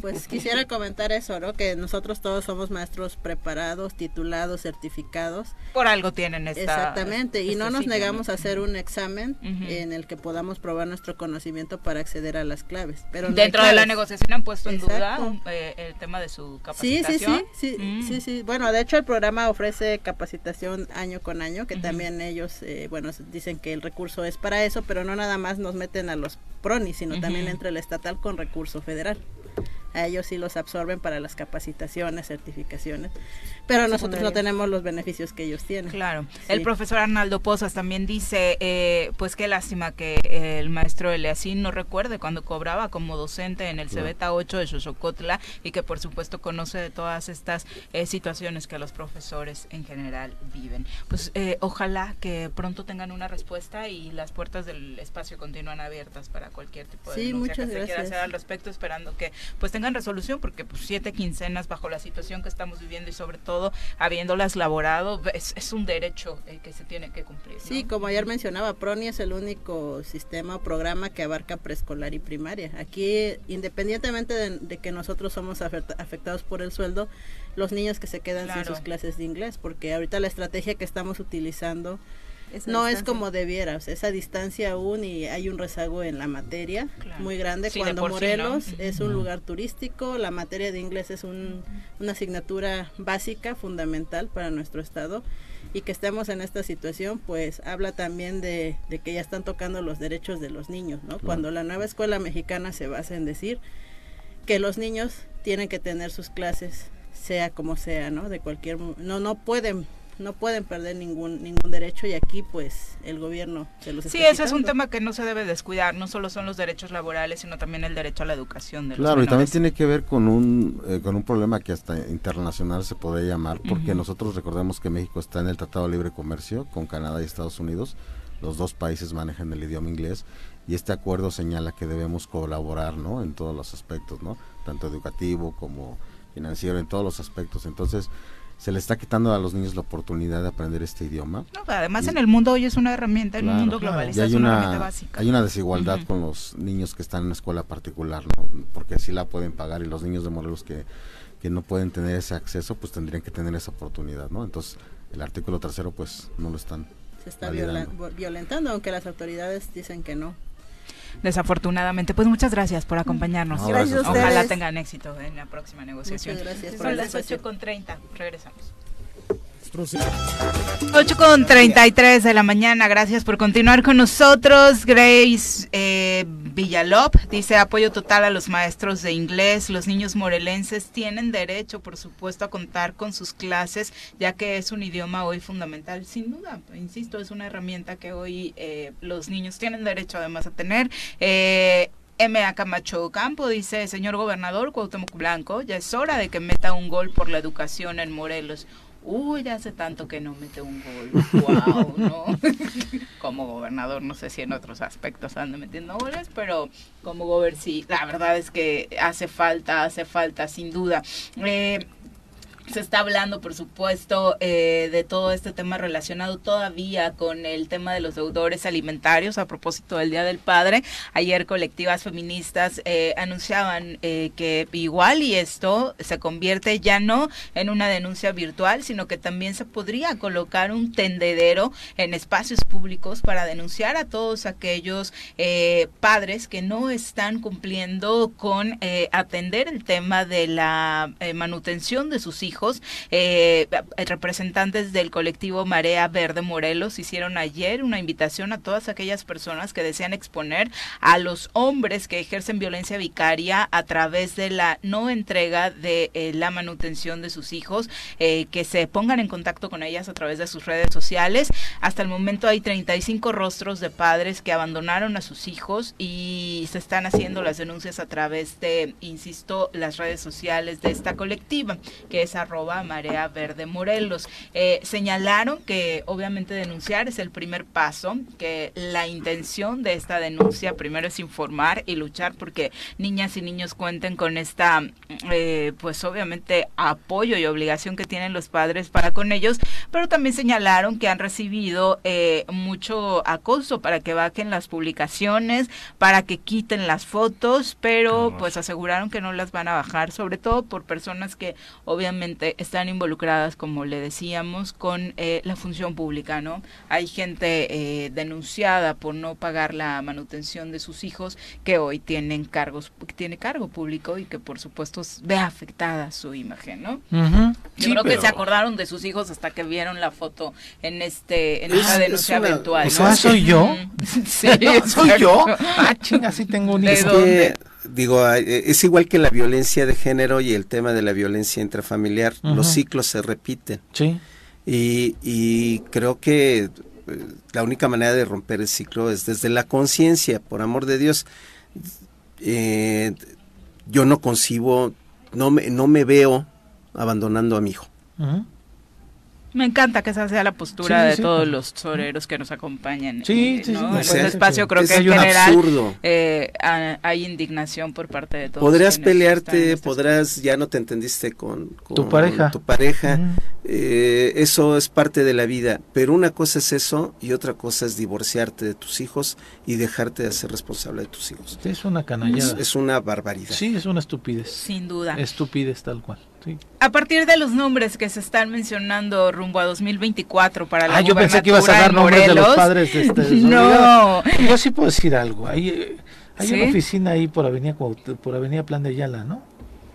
Avenida, arribita de, la Secretaría de Movilidad y Transportes. Es que no sé cuál es. Ah, hay una de agua. Ah, ok, ok. Perdón. El alcalde de Cuernavaca, José Luis Uriostegui, no descartó la posibilidad de contender por la gubernatura del estado en 2024, asegurando que está más preocupado por atender y resolver los problemas que aquejan a la capital y que ese es hoy su interés principal y qué bueno que así sea. Escuchemos. deseo personal? desde luego, como persona interesada en servir a, mi ciudad, a mi estado, sin duda. Pero hay tiempos para ello y me parece que quienes desempeñamos un cargo tenemos que concentrarnos en lo que estamos haciendo en este momento y no distraernos en lo que puede ser o puede no ser. Entonces sí, pero va a esperar los tiempos. Sí, desde luego, me parece que lo has concretado muy bien. Pues ahí está para los que decían que no lo descarten. Exacto, que no estaba contemplado. Bien, Omar pues Maldonado. Bien la eh, pregunta. Sí, sí, sí. Muy buena la puntualización, sin duda. Eh, también habló la senadora Lucía Mesa, ¿no? En el sentido de que obviamente Morelos está preparado para, que una mujer gobierne eh, la entidad y por supuesto lo que ella está pidiendo no es otra cosa más que piso parejo para que las condiciones rumbo a este escenario que se presenta en 2024 en materia electoral, pues no descarte a quienes han alzado la mano, a quienes quieren participar y que por supuesto no se tengan consentidos, ¿no? Como de pronto algunos algunas posturas, bueno, la del gobernador eh, fue muy clara en torno a sus consentidos o a su eh. consentido, eh, pero también lo pide por parte de los partidos, ¿no? Para que quienes alcen la mano, pues por supuesto tengan la posibilidad de pues llegar a buen término con su, al, menos con la intención de, participar. Hay una reunión de notarios, ah, pues movilidad y transporte también tiene que ver, que los notarios este, den fe eh, de, sobre movilidad de transporte, entonces que esté ahí en la reunión. Hay una reunión ayer sobre el Consejo de la Oralidad, no, recuerdo el, evento que hubo. Juicios orales. Juicios orales y demás. Pues este, pues también los, los, de movilidad de transporte son, raro. pues hablan, ¿no? tienen temas orales los de movilidad de transporte, que esté el secretario ahí. No se paró no se levantó ni siquiera cuando toman protesta, todos los toman protesta los del consejo, pero que se si él es integrante no que se ponga de ah, pie. Eso sí. o sea, que no que no que le haga así, pero que se ponga de pie, no se levantó. Bueno, escuchemos lo que decía la senadora Lucía Mesa en este sentido. para que hoy se dé esta desigualdad sustantiva que nosotros exteriorizado a través de la legislatura en la República. Hoy por primera vez podemos decir que tenemos una legislatura de paridad, es la legislatura de la paridad. En ese sentido, pues hemos ido avanzando en los tres niveles de gobierno, en los tres poderes de la Unión también, para que esa deuda histórica que se tenía con las mujeres, pues ahí se va acotando esa brecha, de bueno de. Bueno, hablando particularmente del tema de la paridad, creo que eh, pues obviamente es importante, ¿no? Y vamos a ver si finalmente a Morelos le toca que en algunos partidos sea esa la condicionante, ¿no? Porque podría ser lo que modifique cualquier escenario que hoy se esté planteando si es que al final eh, se exige que sea una mujer la candidata, ¿no? Y si, es mujer, ah, también las mujeres, hay, hay mujeres choferes en el taxi. Que vaya el secretario también. Del PRONI, también deberían de enseñarles inglés a los choferes de movilidad de transporte para que esté solucionando el tema del PRONI. Le, estás ayudando mucho en su posición. No, pues digo, pues ya que, hay que diversificar el candidato, ¿no? Entonces. Eh, al final, eh, yo pienso que que el, el proyecto de, del gobernador va a formar parte de la 4T en el siguiente ciclo y al final va a ser, por esa, de, acuérdate que me lo preguntaste la semana pasada, al final va a ser el que el partido decida. Claro. No, bien, además lo dijo el delegado, ¿no?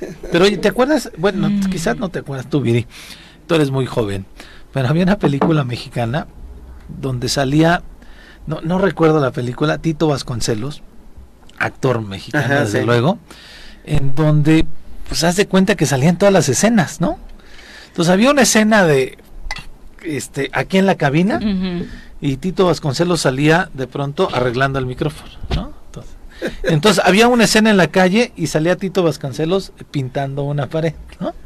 Y había una escena eh, jugando fútbol y tal vez Tito Vasconcelos era el, árbitro o uno de los jugadores.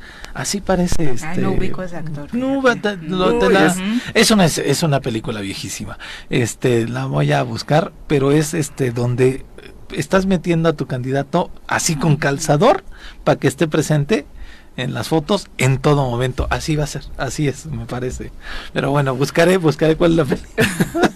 8 con 42. Nos vamos a pausa, regresamos con 36 de la mañana. Eh, hace un par de días se dio a conocer que mayo ha sido hasta el momento el mes más violento eh, de lo que va de 2022 y de hecho ya ingresó al top 10, uno de los más sangrientos en los que va del sexenio de Andrés Manuel López Obrador.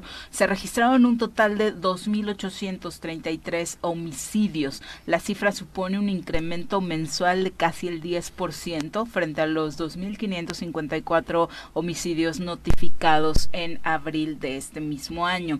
Para Morelos la situación por supuesto no fue diferente. Morelos se convirtió, de acuerdo a estas estadísticas que da a conocer el gobierno federal, en líder nacional en feminicidio, plagio y despojo.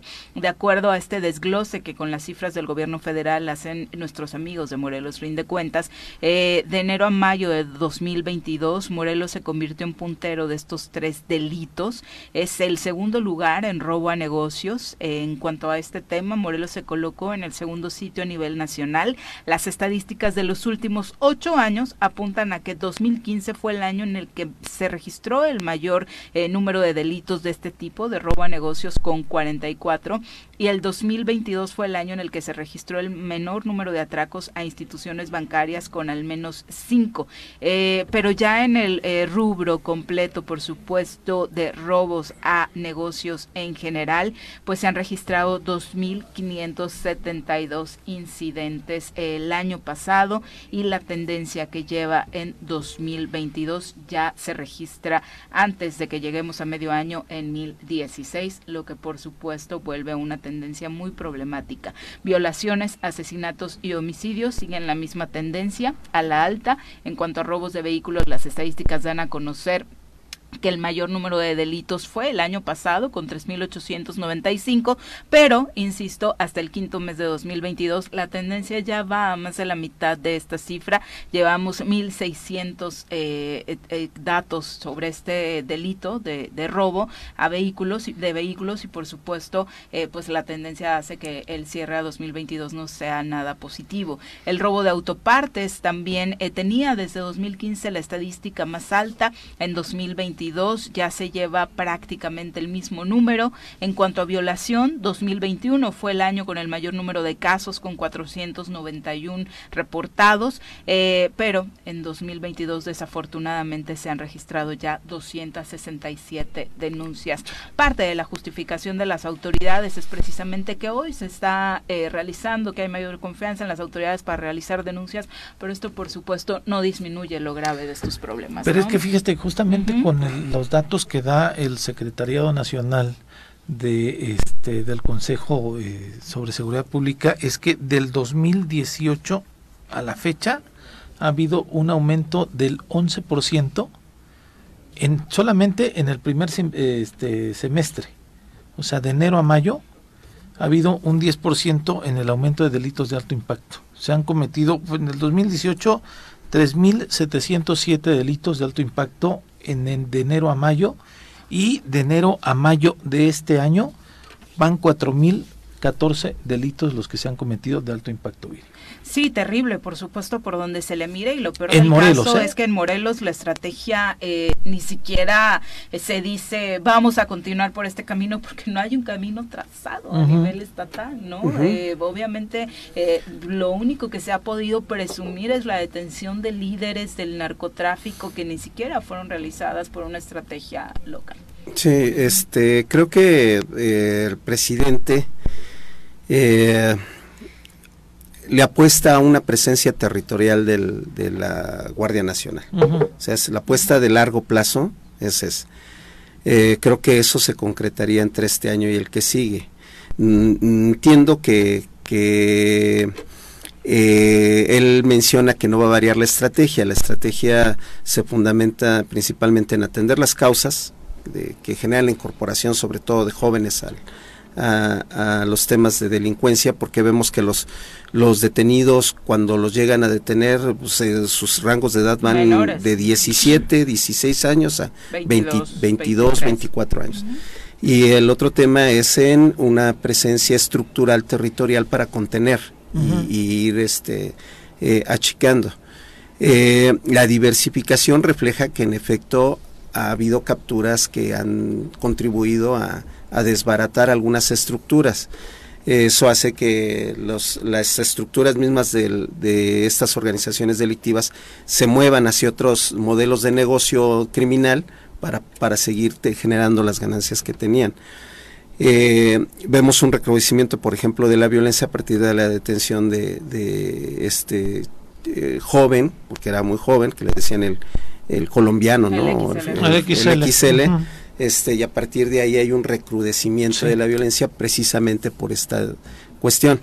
Pero este el presidente también tiene que estar consciente, digo, no no menciono al gobierno del estado porque creo que eso ya ocurrió en otro momento y hace bastantes meses, pero creo que en el caso del presidente ya la paciencia de la sociedad se está agotando.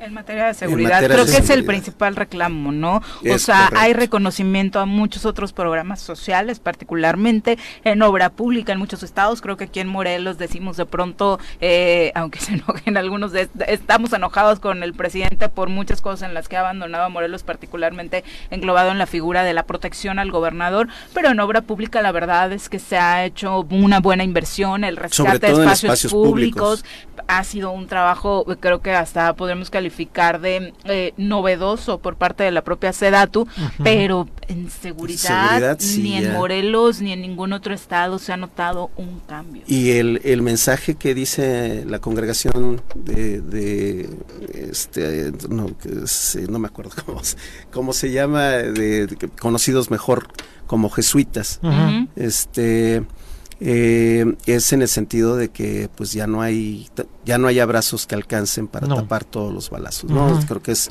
es una eh, sentencia lapidaria. Y desde una comunidad religiosa. y desde una comunidad religiosa llama la atención la que el presidente lo acepta lo reconoce este y, y manifiesta que en efecto eh, está recrudeciéndose esta condición pero pues también llama la atención que diga que no va a cambiar la estrategia. Mm. Y eso lo obliga a dar resultados en el muy corto plazo. A dar resultados, ya. sin duda. Son las 8.53, vamos rapidito a los deportes.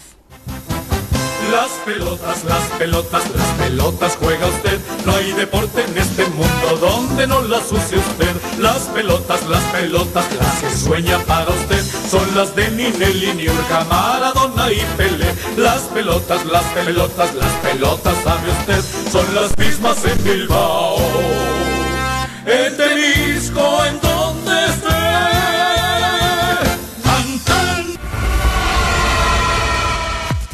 Hoy nos acompaña Mike Martínez a través de la línea telefónica. Mike, ¿cómo te va? Muy buenos días. Hola, ¿qué tal, Miri, Pepe, Carlos? ¿Cómo están? Un gusto saludarlos. Igualmente, ¿qué novedades hay en el ámbito deportivo? ¿En qué información nos enfocamos esta mañana? Bueno, lo que ha estado esta semana latente es la noticia que salió sobre Qatar, que los asistentes al Mundial de Qatar 2022 podrían pasar hasta siete años de cárcel por tener relaciones sexuales fuera del matrimonio, mi querida Viri. Así que los asistentes a esta competición en, la sede mundialista tendrán que aguantarse ahí porque, bueno, en Qatar tienen sus leyes, entonces es lo que ha desatado ahorita si la FIFA tiene doble moral, que porque acá no nos dejan hacer el grito y allá, bueno, hacen muchas represiones. E inclusive, bueno, es el tema latente que está en estos momentos y bueno, eh, yo creo que no tiene nada que ver una cosa el grito con lo de las restricciones sexuales. Hay, hay gente en afición, en, en, redes sociales, en haters que se ha quejado de la situación, incluso también eh, sobre la, la, ¿cómo se dice?, la reflexión que hay contra eh, la comunidad LGBT de que no, no van a dejar expresarlos y no van a dejar este, ninguna muestra de afecto hacia la gente de esta comunidad. Eh, hay, hay, hay bastante eh, quejas eh, hacia la FIFA por esto y bueno, es un tema que sigue siguen habiendo pues estos temas, ¿no? Sobre Qatar eh, y la FIFA. No se va a poder. Buenos valores que muestra la FIFA primero y después se echa para atrás. No se va a poder usar ropa este, que descubra ninguna parte del cuerpo del cuello hacia abajo. También. No, es que es un país altamente conservador. Digo, lo vimos desde la presentación del sorteo mundialista, donde estamos acostumbrados a shows espectaculares con Shakira, con Jennifer López y demás como eh, protagonistas en el ámbito musical. Y la verdad es que la rola ni va a aprender en el mundo, ni quienes la interpretaron, por supuesto, estaban y, no hablo de que la gente tenga que ir eh, sexy a la hora de cantar, pero por supuesto el mundo hoy está muchísimo más libre. Qué bueno que nos presenten otra faceta cultural, pero cuando es una faceta homofóbica, retrógrada y que atenta contra los derechos humanos, por supuesto que hay que hacerle mil reclamos a la FIFA, ¿no? Porque al final es quien les da el aval para poner estas reglas. Sí, tiene una doble moral. Sí, completamente, y más, bueno, la FIFA que hace, eh, ha hecho campañas de respeto, de respetar de, de, libertad de pensamiento, incluso de razas, de género, todo, incluso, bueno, parece contradictorio esta postura que toma el país de la sede eh, con la FIFA y, bueno, la FIFA comunicándolo también. Pero en otros temas, también. Y, que no creo que se vayan a aguantar, como dijiste, ¿eh? La verdad es que especialmente los futbolistas van a buscar la forma. para checar si cada uno tiene que estar casado forzosamente. No sé si se toman en los hoteles o cómo le hagan. Pero... Siento que por eso Piqué ya decidió divorciarse. Oportunidad de negocios ahí. Sí, expediciones pre de actas de matrimonio. internacional, bueno, eh, está la polémica también si Neymar se va del país en Germain, suena que puede irse a la Juventus, ahí en eh, la Juventus en busca de otra vez eh, recobrar nombre en Italia y ganar un escudeto más, ya se confirmó la contratación de Paul Pogba y también se la de Ángel Di María también ya se confirmó, entonces esperan contratar al astro brasileño que bueno, también eh, se ve un poco difícil para la Juventus, pero eh, quieren, quieren estar todavía al margen y ganar la Champions League, que tiene muchísimo que no lo hace. Yo creo que no les alcanza, ¿no? Lo de Neymar con el París está desorbitante.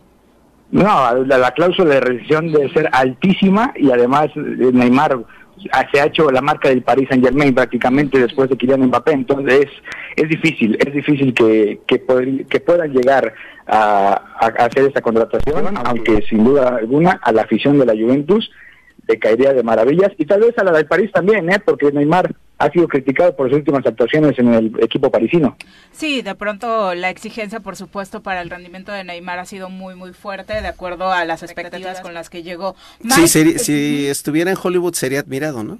Sí, bueno, su, la verdad es que el show, para los que han visto su serie, eh, le fascina, ¿no? Como buen brasileño que es, y definitivamente sí, sí da para eso, mi querido Carlitos. Eh, eh, finalmente, bueno, Mike, ya estaremos hablando más adelante de todos los movimientos que se siguen dando en la Liga MX. Hay novedades, obviamente lo del Cabecita Rodríguez robó portada, pero hay muchísimos más jugadores que han estado cambiando de equipo. De hecho, ha sido un mercado bastante fuerte en cuanto a movimientos, así que en en los próximos días ya tendremos la lista completa, ¿no? Entre Bruno y tú de los traspasos.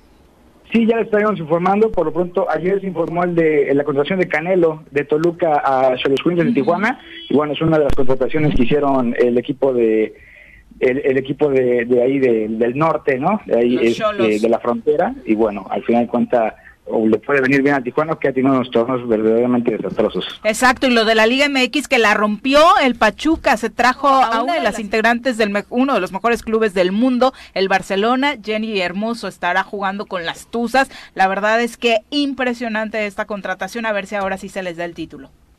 Sí, habla, habla de, la, de la seriedad que se le está poniendo poco a poco cada vez más a, a la Liga Femenil, que es una grandísima contratación. El América también anda haciendo contrataciones ahí interesantes. Y bueno, al final de cuentas, se le estaba peleando, de hecho, esa jugadora entre América y Pachuca, la terminó ganando el Pachuca. Y bueno, yo creo que no, nos seguirán sorprendiendo la Liga Femenil, incluso más que la del hombre. Seguro, seguro que sí. Muchas gracias, Mike. Muy buenos días. Gracias. Hasta, luego. Charlie, muchas gracias por acompañarnos. Gracias, Viri. Gracias Pepe y a Dani que entró el quite. sí, que entró. Y sobre todo al auditorio. Muchas gracias Pepe, muy gracias, buenos días. ya nos vamos, que tengan un extraordinario jueves. Mañana los esperamos en punto de las 7. Esta fue la revista informativa más importante del centro del país.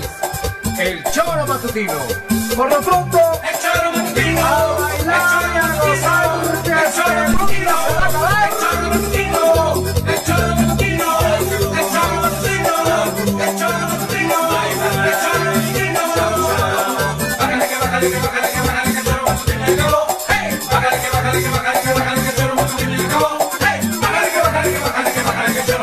acabó.